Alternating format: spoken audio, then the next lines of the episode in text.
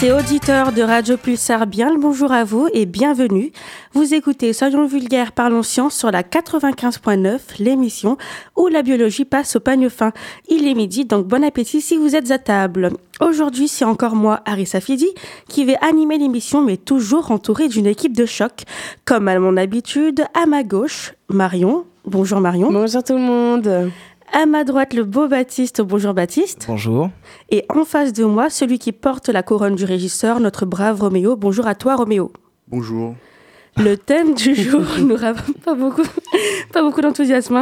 Le thème du jour nous rapproche des animaux et de la nature. Nous faisons d'elle un exemple, un modèle à suivre pour inventer demain. Je veux parler du biomimétisme. Le biomimétisme, c'est comme je l'ai dit, s'inspirer de la nature pour créer des technologies, car vous vous en doutez, la nature regorge de mécanismes et structures aussi impressionnantes les unes que les autres. Parfois, il suffit de regarder à la fenêtre ou bien de faire un petit tour dehors pour trouver des solutions à nos problèmes. Enfin, ce n'est pas aussi simple que cela, mais vous avez compris l'idée. La nature a beaucoup à nous apprendre. Pour illustrer tout ça, Roméo nous expliquera l'histoire et comment le biomimétisme a existé dans le passé.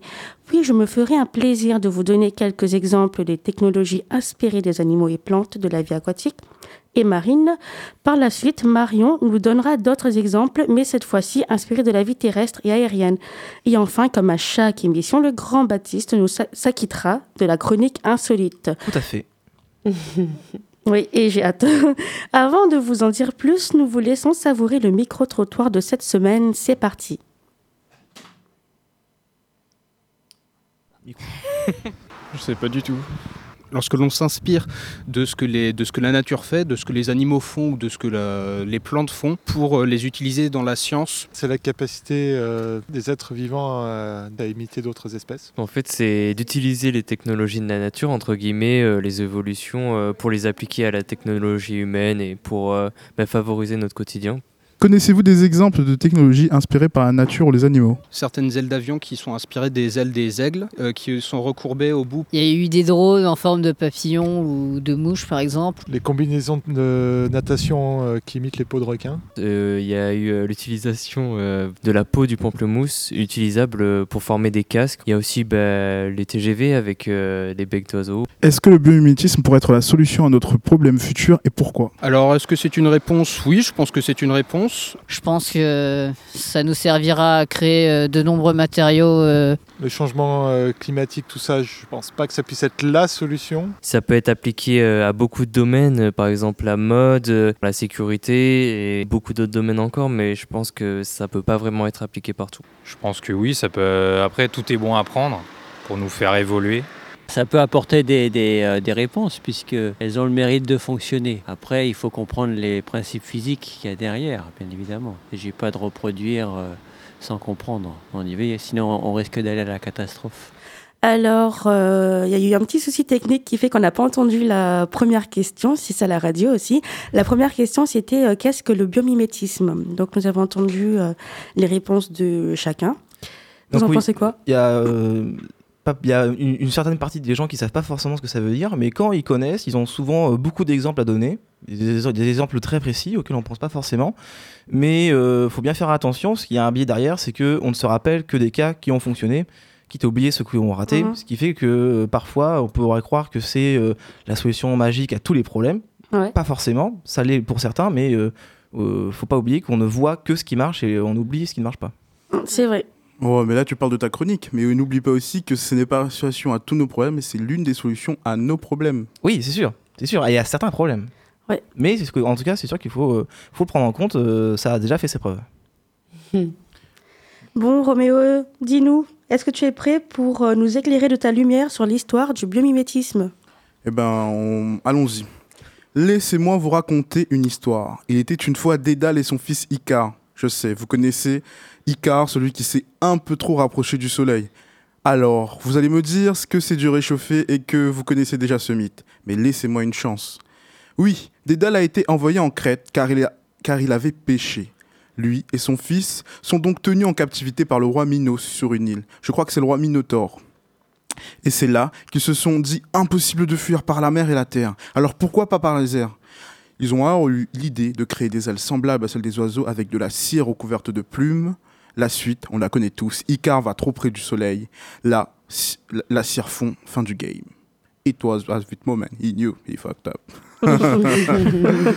bon, l'histoire était sympathique, mais je l'ai racontée car elle parle du biomimétisme. Lorsque Dédale s'inspire des oiseaux pour s'enfuir par les airs, il a, euh, ouais, bah après, il a quand même dû regretter la mort de son fils. Oui, donc- Morale de l'histoire, il ne faut pas faire de péché, même si la crête, ça fait rêver avec ses plages. Surtout qu'on peut y pêcher, du coup, en Crète. Oui. Ah, pas mal. Ainsi, vous l'aurez compris, grâce à ce mythe, le biomimétisme s'est s'inspirer des inventions et des solutions produites par le vivant pour mettre en application de nos innovations. C'est un peu du vol, sauf que Dame Nature ne pose pas de brev- brevet, malgré ses 3,8 millions d'années de crash test et de sélection naturelle et d'évolution. Bon, je pense pas qu'elle euh, qu'elle soit contente. Car dans les grandes lignes, le biomimétisme... Non, qu'elle soit quand même contente. Parce que dans les grandes lignes, le biomimétisme permet d'innover tout en étant respectueuse de la nature. Et en plus, on copie que sur les meilleurs. Donc, Eh oui. Aujourd'hui, le biomimétisme revient sur le devant de la scène et apporte des solutions innovatrices répondant à plusieurs problèmes contemporains. Mais ne vous me prenez pas, le biomimétisme n'est pas le monopole de notre génération. Et oui, les hommes de Cro-Magnon s'inspirent déjà de la nature des animaux pour améliorer leur technique de chasse pour survivre. Un peu plus tard, on retrouve l'Empire romain et la tortue. Vous, vous, ne, vous ne comprenez pas? Si, euh, dans Astérix Obélix, les Romains, ils font la formation de la tortue. Eh bien, c'est bien pas ça. mal. Franchement, bravo. Je me rappelais même Ils plus. utilisent leur bouclier pour former une carapace pour se protéger des projectiles. Jusqu'à présent, les hommes ne donnent pas de nom à cette pratique. Les hommes se contentent d'avoir d'observer euh, non, euh, D'observer d'observer la la nature. Et euh, surtout Dame Nature, c'est des petits coquins. Un homme va redonner ses lettres de noblesse à notre belle Dame Nature, c'est Léo. Pas Léo Messi, mais Léonard de Vinci. C'est le premier à théoriser cette discipline. Il dira Va prendre tes leçons dans la nature, c'est là que notre futur. C'est un feu un peu énigme ou devinette du sphinx, mais trêve de plaisanterie. On reconnaît cet homme pour ses multiples talents anatomiques, artistiques, mais il, a également, il est également le premier à s'inspirer de la nature pour produire plusieurs machines. Celle que nous retiendrons sera sa machine volante inspirée des oiseaux qui nous permettra, 500 ans plus tard, de nous, inspi- de, de nous- de nous inspirer pour notre A380. Non, encore une bêtise. Le premier, c'est l'engin volant. Est-ce que je... Et c'est ce que je tiens en main alors Vous savez comme euh, est venue l'idée du papier? Non, non plus? Euh, trop, non, non. pas trop. eh bien, un homme a observé le- les nids de guêpes et en s'attardant sur cette dernière, il remarque que leurs nids étaient similaires au papier de l'époque. Il se demande alors, mais comment font-elles? La réponse vint à lui car il, s'aperçut un beau matin que les, les guêpes se servaient du bois pour faire leurs nids et tada Mmh. Le papier, à partir du bois, est né. Et le velcro alors? La chose qui fait scratch. Vous savez le truc qu'on pouvait, euh, qu'on, qu'on pouvait retrouver sur les chaussures sans lacets quand on savait pas les faire? Les scratch, tu sais, Scratch. ça faisait scratch. Ouais, ouais. Ouais. Attention, je ne dis pas que tout le monde euh, est dans le même panier, mais moi, mais étant enfant, moi, ça m'a sauvé le scratch. Ouais, pareil. Ouais, pareil. Bon, le Mhm. velcro a été découvert par Georges Merstral. Il l'a découvert lors d'une promenade. Il s'aperçut qu'un truc le collait au niveau de la jambe. C'était une plante. Il se rendit compte que cette plante était auto-agrippante. Grâce à ses crochets, et vous connaissez tous la suite, bien sûr. Scratch. Mais le terme biomimétisme reste très récent, puisque c'est au siècle dernier, en 1957, que Otto Herbert Schmidt, biophysicien et inventeur américain de génie, a inventé le terme de biomimétisme qui apparaît pour la première fois dans sa thèse de doctorat. À vous. Merci Roméo pour toutes tes explications. Grâce à toi, on se rend compte qu'on imitait déjà beaucoup la nature depuis des centaines d'années, mais que c'est uniquement au siècle dernier qu'on lui a donné un sens. Donc merci pour tout ça. Maintenant, c'est à moi de vous donner des exemples de technologies qui se basent sur les animaux ou plantes aquatiques. Si je vous dis bras robotique, l'associerez-vous aux tentacules d'un poulpe? Et pourtant, c'est ce qu'ont fait des ingénieurs en créant un prototype de bras robotique. C'est ce qu'on appelle la biorobotique. Utilisé lors de chirurgie, il peut se plier, se faufiler, se rigidifier pour permettre aux chirurgiens d'atteindre des zones du corps qui sont difficiles d'accès et cela sans endommager les organes. Et le poulpe n'est pas le seul animal qui inspire les robots dans le domaine médical puisque la queue de l'hippocampe n'a rien à lui envier. On se base aussi sur cette queue pour enrichir le domaine de la robotique molle. Connaissez-vous des shrilks, les amis? Vous savez ce que c'est qu'un Euh, shrilk plutôt ou du shrilk Absolument pas. Absolument pas. Sri Lanka Non, shrilk, Non. je suis pas sûre de le dire bien. Mais en gros, c'est le plastique de demain. Peu coûteux et biodégradables, les chercheurs se sont basés sur les propriétés et les constituants de la carapace des crevettes pour la conception de cette sorte de plastique. Le shrilk, il est mince, il est transparent, il est flexible, il est aussi dur que l'aluminium, mais il pèse moitié moins. Et puisqu'il est biodégradable, ses composants de base peuvent être utilisés comme engrais. Plier, c'est emballer. Intéressons-nous à l'étoile de mer. Une enzyme présente dans les cellules humaines existe en abondance dans les œufs de l'étoile de mer épineuse. Alors, en nom scientifique, ça fait Martasterias glacialis. Je crois que je l'ai bien dit. Cette enzyme permet ou empêche, selon son état, la division de, ce- de cellules. Cette application bio-inspirée pourrait empêcher la prolifération des cellules cancéreuses. C'est ce sur quoi travaillent notamment des scientifiques du Cancer Research Campaign à l'université de Newcastle. Eh ben, quand on parle de biomimétisme, on a tendance à penser directement aux animaux et aux plantes. Mais en vrai, euh, le biomimétisme euh, se base aussi sur des mécanismes qui peuvent être au commun à l'être humain et aux animaux, comme l'autoréplication. Oui, on peut, oui, et on peut, on peut aussi se baser sur des mécanismes, c'est vrai. Cette fois-ci, nous nous rendons dans l'eau douce en Amazonie où un poisson nommé Arapaima gigas est réputé pour avoir des écailles super résistants, résistants même aux attaques de piranhas que nous savons très féroces grâce au dessin animé Marsupilami, puisque ce sont des poissons carnivores.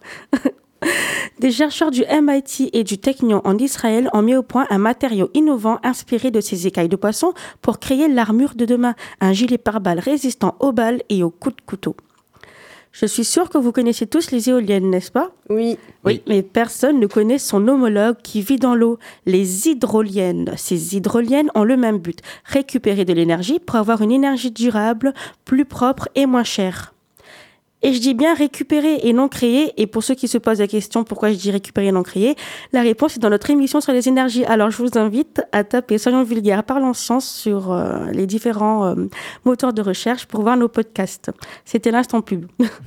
Revenons à notre hydrolienne. Alors sa taille et sa forme font beaucoup penser à la queue d'une baleine. Je suis sûre qu'un plongeur qui l'observe de loin aura l'impression d'en croiser une. Et pour cause.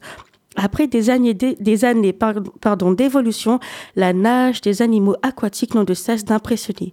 Car peu énergivores mais très efficaces, ces animaux se propulsent grâce à une onde qui se déplace de la tête vers la queue. Donc pas d'hélice ni de turbine, rien, juste le mouvement du corps. Et les différentes pressions que l'eau va exercer sur l'hydrolienne vont entraîner son mouvement queue de poisson et ainsi on aura de l'énergie. Alors voilà, de la pieuvre aux crevettes en passant par les poissons, j'espère vous avoir convaincu sur l'utilité et les facultés extraordinaires qu'ont les animaux aquatiques. J'entends la sonnerie de la cour retentir, il est l'heure de la pause musicale. Nous vous retrouvons juste après Serge Gainsbourg, Some Small Chance.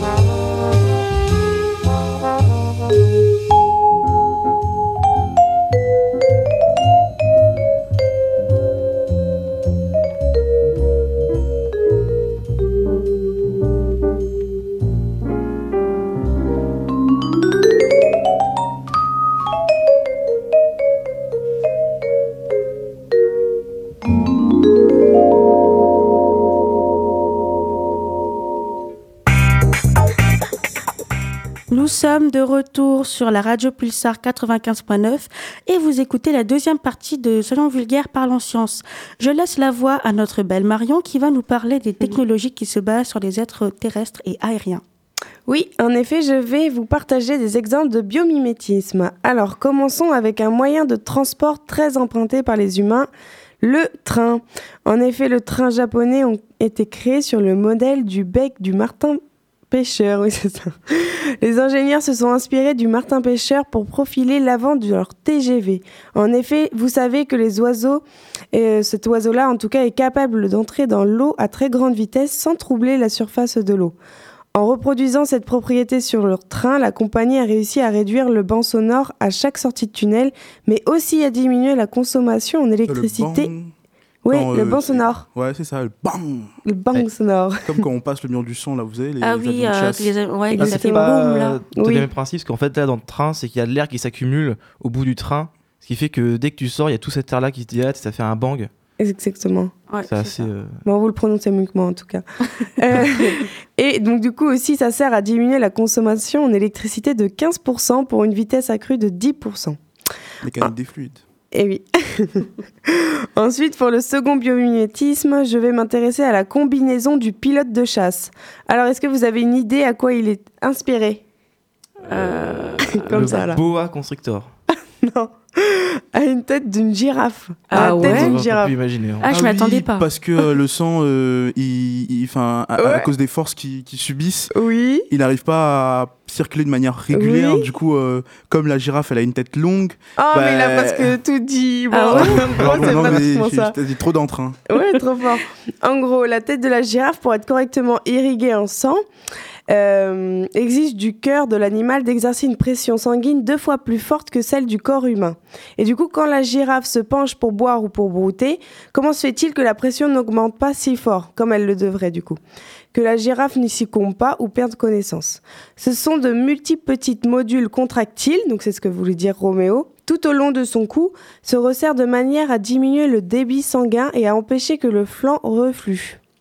Ce qui s'inspire de la conception ah est inspiré de la conception d'une combinaison destinée à aider les pilotes de chasse ou les, les spationautes à supporter l'accélération jusqu'à 9 grammes là où habituellement ils tentent de s'évanouir. C'est vers 9G, pas 9 grammes.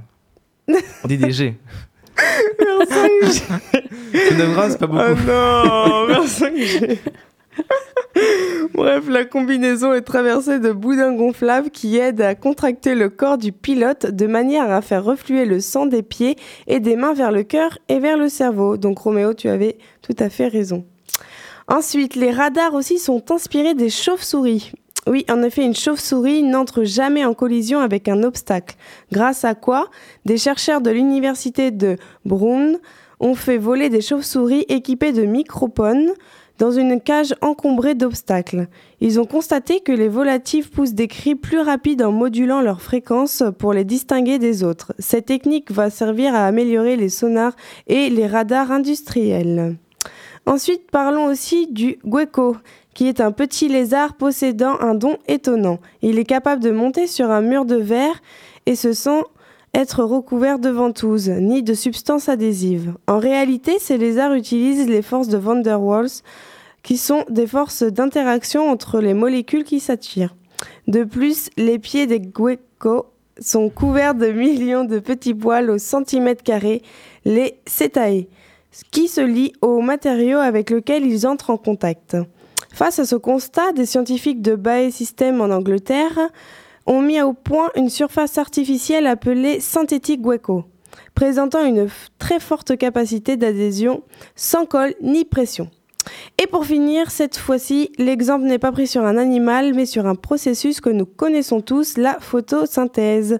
L'université de Shanghai a mis en point un procédé expérimental présenté en 2010 destiné à produire de l'hydrogène à partir d'un procédé de la photosynthèse. Ce prototype pourrait permettre à la production d'une énergie propre qui ne rejetterait que de l'eau et qui serait inépuisable. C'est un procédé que de nombreux laboratoires cherchent à perfectionner et à industri- dis- Ah, J'aurais. Industrialisé. On t'aide à finir ta chronique. en tout cas, merci à toi. Une fois de plus, nous avons la preuve que les animaux autour de nous sont incroyables. Oui, vraiment. Baptiste, maintenant, nous avons hâte d'écouter ta chronique insolite. Bah, Accrochez-vous parce que là, euh, je vous promets que vous allez être euh, épatés. Non, je- non, j'espère, j'en sais rien. Déjà, Euh, j'ai été épatée tout le long de l'émission avec toutes ces choses.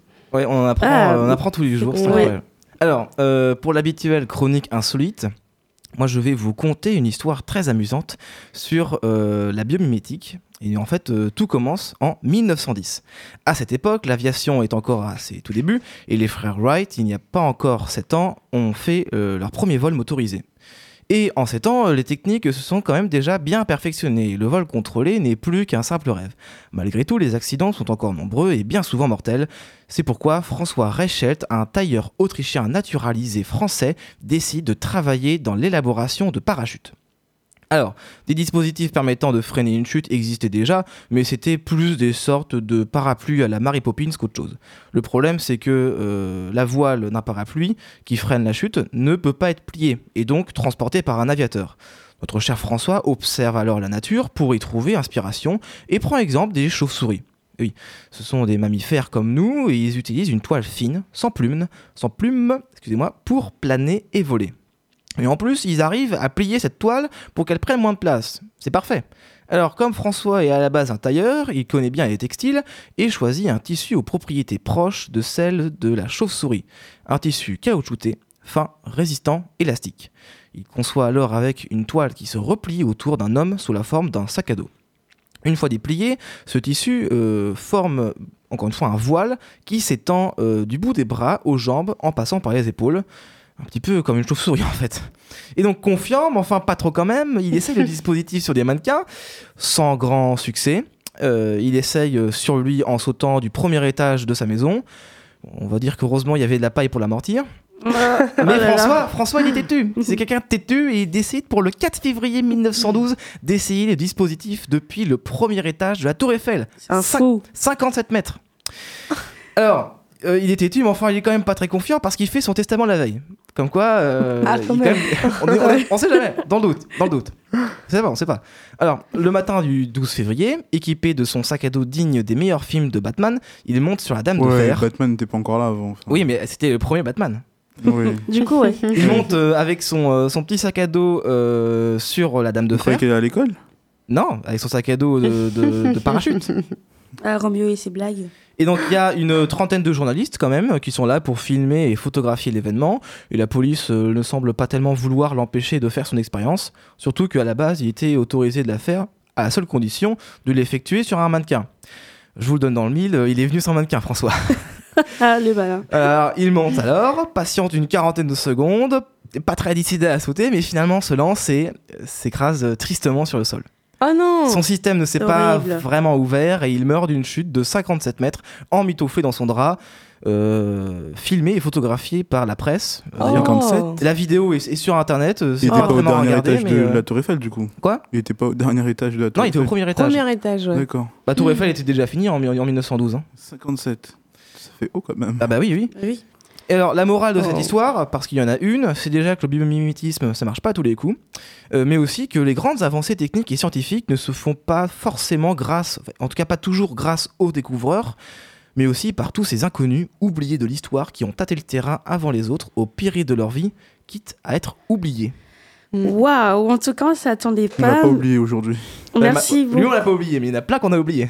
Oui, c'est vrai. Mais en tout cas, merci beaucoup, Baptiste, pour cette piqûre de rappel. Bel hommage à François Réchel. C'est vrai qu'on a tendance à oublier ces personnes qui ont beaucoup donné d'eux-mêmes, mais qui sont tombées dans Un peu l'oubli. trop d'ailleurs.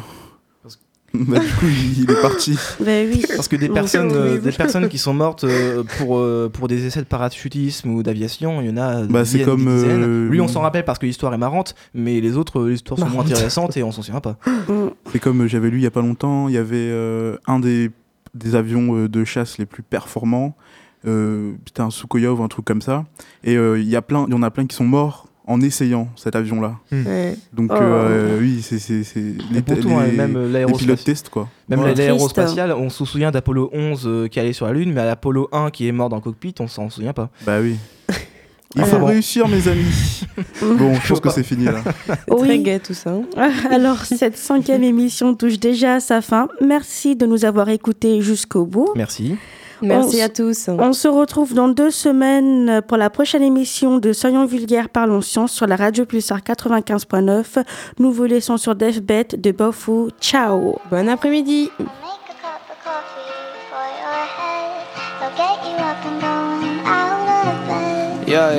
I don't wanna fall asleep, I don't wanna pass away. I've been thinking of our future, cause I'll never see those days. I don't know why this has happened, but I probably deserve it. I tried to do my best, but you know that I'm not perfect. I've been praying for forgiveness, you've been praying for my health. When I leave this earth, hoping you'll find someone else, cause yeah, we still young, there's so much we haven't done. Getting married, start a family, watch your husband with his son. I wish it could be me, but I won't make it off this bed.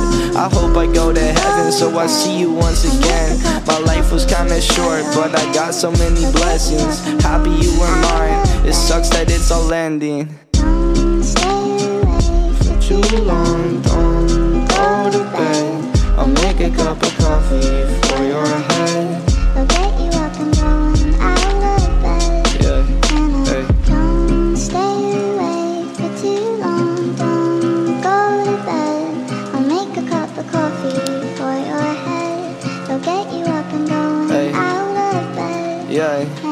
I'm happy that you here with me. I'm sorry if I tear up. When me and you were younger, you would always make me cheer up. Taking goofy videos and walking through the park. You would jump into my arms every time you heard a bark. Cuddle in your sheets, sang me sound asleep, and sneak out through your kitchen at exactly 103. Sundays went to church, and Mondays watched a movie. Soon you'll be alone. Sorry that you have to lose me. Too long, don't